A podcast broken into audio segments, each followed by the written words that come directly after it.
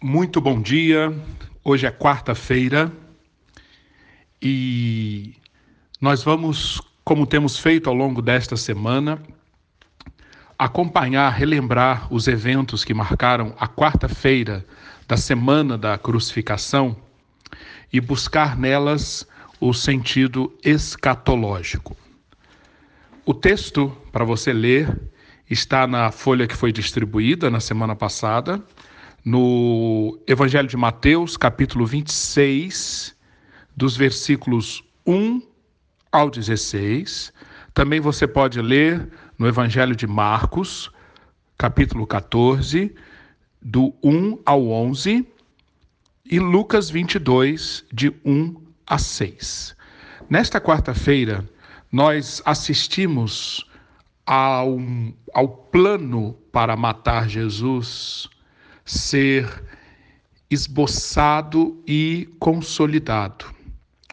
Os príncipes dos sacerdotes, os escribas, os anciãos do povo estão se reunindo já deliberadamente para definir um plano para a prisão e a morte de Jesus.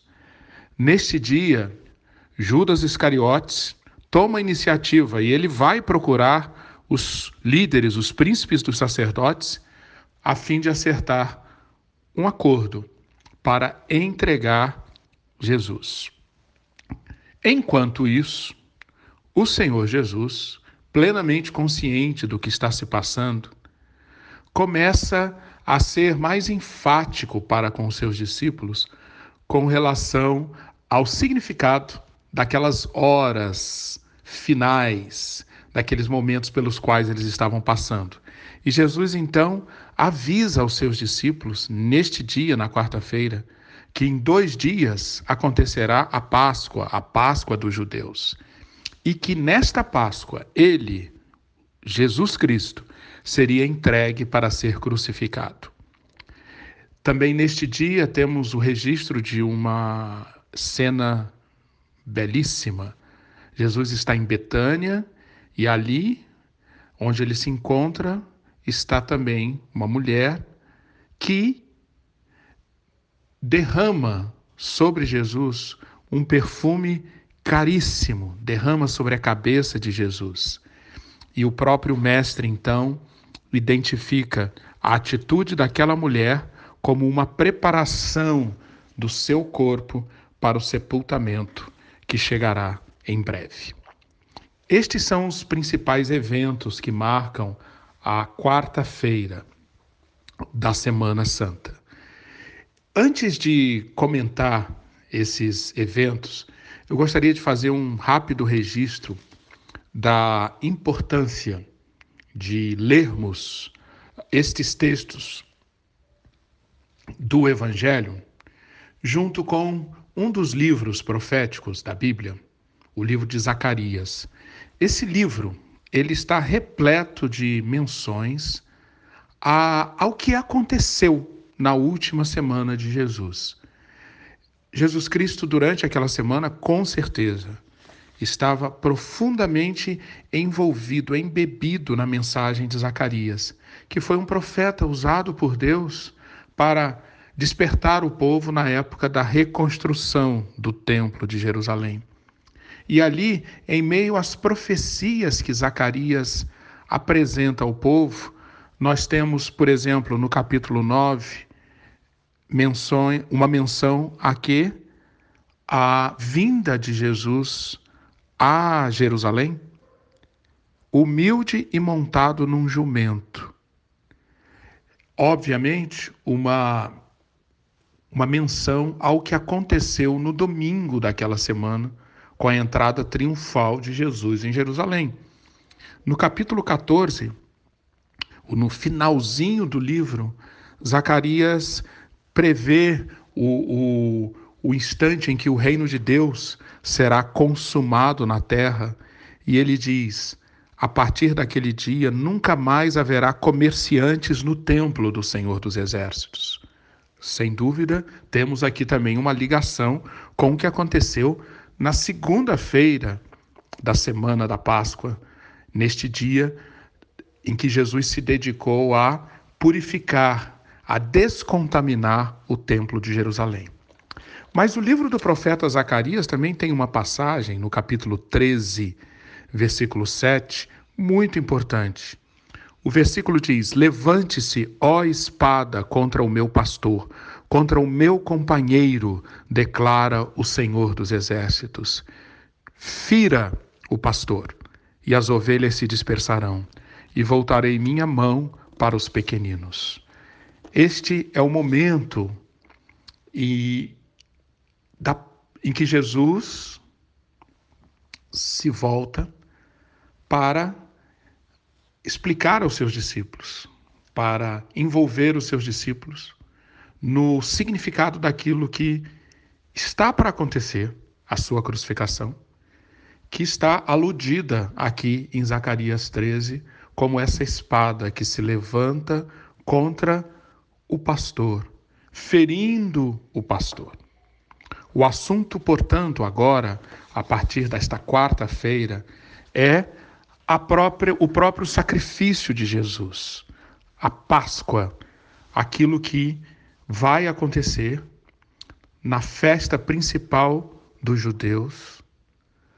Nesta festa, enquanto o cordeiro pascal estaria sendo oferecido, sacrificado nos lares dos judeus, o Cordeiro Eterno, aquele Cordeiro que, conforme 1 de Pedro 1,20, foi conhecido antes da fundação do mundo, aquele Cordeiro seria sacrificado para remissão, para purificação dos pecados de todos aqueles que aceitarem a oferta de salvação de Deus.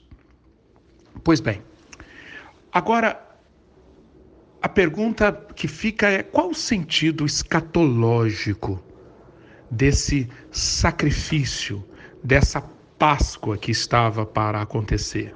Existe um significado escatológico aqui? Sim. E para isto, ah, nós temos um privilégio enorme, porque nós conseguimos olhar para o céu, olhar para a eternidade e ali no céu e na eternidade, nós conseguimos discernir com muita nitidez que, sim, o Cordeiro Pascal, a oferta de Jesus como sacrifício pascal que aconteceu naquela semana, sim, tem um significado escatológico. Porque no livro de Apocalipse, somos levados e temos o privilégio de olhar o céu e a eternidade. E ali, por diversas vezes, mais de 30 vezes, o título usado para se referir ao Senhor Jesus Cristo é o Cordeiro. Sim, o Cordeiro. É, uma das, é um dos títulos mais frequentes no livro de Apocalipse para se referir àquele que estava naquela quarta-feira naquela quarta-feira, avisando aos seus discípulos. Mateus 26, versículo 1. Como vocês sabem, estamos a dois dias da Páscoa e o Filho do Homem será entregue para ser crucificado. João, ele, já no capítulo 5, depois de enxergar o trono de Deus, depois de enxergar anjos, seres celestiais gloriosos, depois de enxergar tudo que cerca a glória, a majestade, a beleza, o poder do trono de Deus, João enxerga um livro, um livro selado com sete selos. E esse livro aponta justamente para o escatom para as últimas coisas. João sabe disso e João então procura quem poderá abrir este livro. E ele fica absolutamente decepcionado, frustrado, e ele começa a chorar, porque ninguém é achado digno de abrir o livro com os selos do escatom. Mas a história não termina aí. O livro de Apocalipse narra que depois de chorar, João é consolado quando o anjo lhe diz: Alguém é digno de abrir. Sim, há um digno de abrir o livro, ele abrirá. E quando João olha quem é este ser digno de abrir o livro com os sete selos, ele enxerga um cordeiro. Um cordeiro que parecia ter estado morto, em pé, no centro do trono, cercado pelos quatro seres viventes e pelos anciãos. O cordeiro, então, a figura de Jesus como um cordeiro, passa a ter uma proeminência absolutamente destacada no livro de Apocalipse. No capítulo 15, João ouve o cântico dos salvos, o cântico dos remidos. Esse cântico é chamado o cântico de Moisés e do Cordeiro. No capítulo 17 é apresentada uma guerra, uma guerra contra as potestades do mal, uma guerra para definitivamente eliminar o mal. Esta guerra é dita que é uma guerra contra o cordeiro. No capítulo 19, João vê uma cena de um casamento e ele diz: Felizes os convidados para o casamento do cordeiro. No capítulo 21, a nova Jerusalém desce do céu e chega à terra. Tudo na terra é transformado em governo de Deus. E João diz que nesta cidade restaurada não vê templo algum, porque o Senhor Deus Todo-Poderoso e o Cordeiro são o seu templo. Então, sim, o Cordeiro Pascal, aquele cordeiro que seria sacrificado na sexta-feira, aquele cordeiro aponta para o que no céu é cumprido com o Cordeiro eterno de Deus que está ali consumando a obra da salvação. Mas, por fim, nós vamos olhar para a cena da mulher com o vaso de alabastro. Esta mulher aproxima-se de Jesus, perfuma o corpo de Jesus, os discípulos ficam muito indignados porque o que eles veem é um desperdício. Mas Jesus vê uma outra coisa. Jesus vê que aquela mulher está praticando uma boa ação para comigo, diz Jesus. Quando derramou este perfume sobre o meu corpo, ela o fez a fim de me preparar para o sepultamento. Jesus então está reconhecendo algo muito importante que as nossas ações feitas aqui e agora, no tempo e no espaço, quando são feitas para com Ele, em homenagem a Ele, no serviço a Ele, como demonstração de amor a Ele, essas ações ganham uma dimensão que vão muito, uma dimensão que vai muito além do, do tempo e do espaço. Ganham uma dimensão escatológica, como a ação dessa mulher ganhou essa, essa dimensão muito maior. Jesus diz: Eu lhes asseguro que em qualquer lugar do mundo inteiro onde este evangelho for anunciado, também o que ela fez será contado em sua memória. Eu quero ler um trecho do, do comentário do R. Tasker no Evangelho de Mateus, que belamente interpreta o significado do ato dessa mulher. Quando. Diz Tasker. Enquanto os discípulos expressaram indignação pela extravagância da mulher, Jesus diz que é, ela derramou este perfume sobre o meu corpo e o fez para o meu sepultamento. Quando os evangelistas acrescentaram a profecia de Jesus de que o ato da mulher seria relembrado para sempre, os evangelistas deixam claro que, ela, que esta mulher fizera uma avaliação intuitiva do significado da morte de Jesus, avaliação que os discípulos até então não tinham conseguido captar. Quando a mulher olha através da mesa da ceia os olhos de Jesus, vê a sombra da cruz jazendo espessamente sobre ele, Jesus, e ela penetra o seu significado. Sabe que ele está pronto e disposto a morrer como um ato de amor por seus amigos. E ela, com razão, se conta a si e a sua família entre aqueles amigos. E assim derrama o fragrante perfume, sua possessão mais custosa, sobre a cabeça dele, como se estivesse ungindo um rei. Seu ato, relativamente pequeno de sacrifício, é um símbolo do seu sacrifício muito maior. E ela o faz para mostrar que nenhuma dádiva em resposta a um amor como o dele é demasiado grande.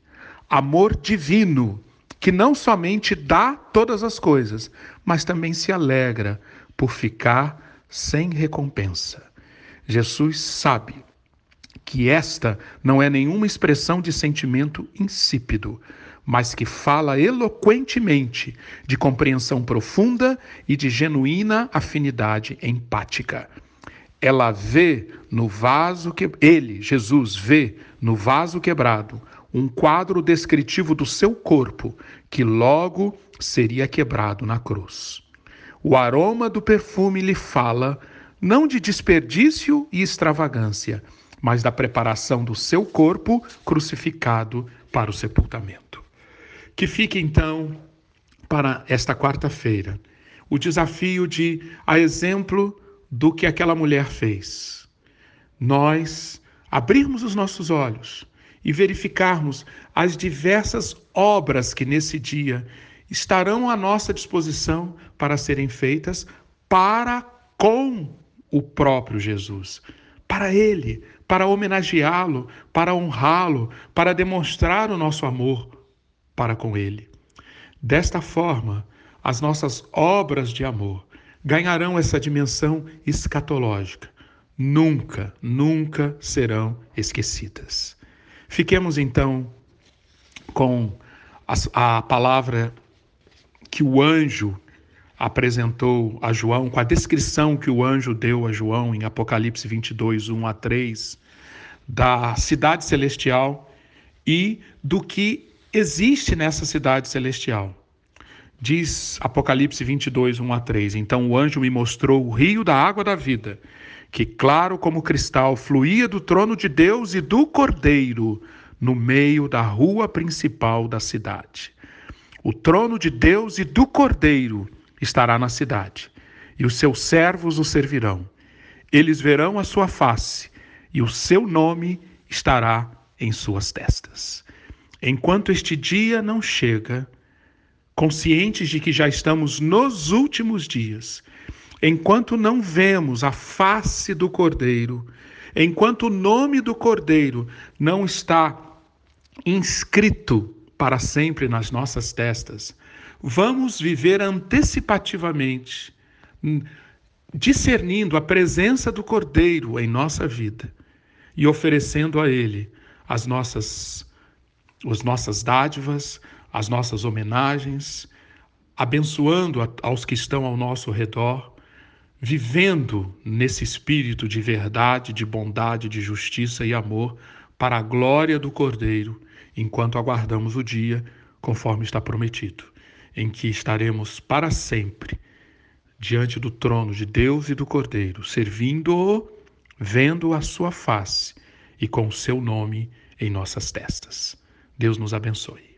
Amém.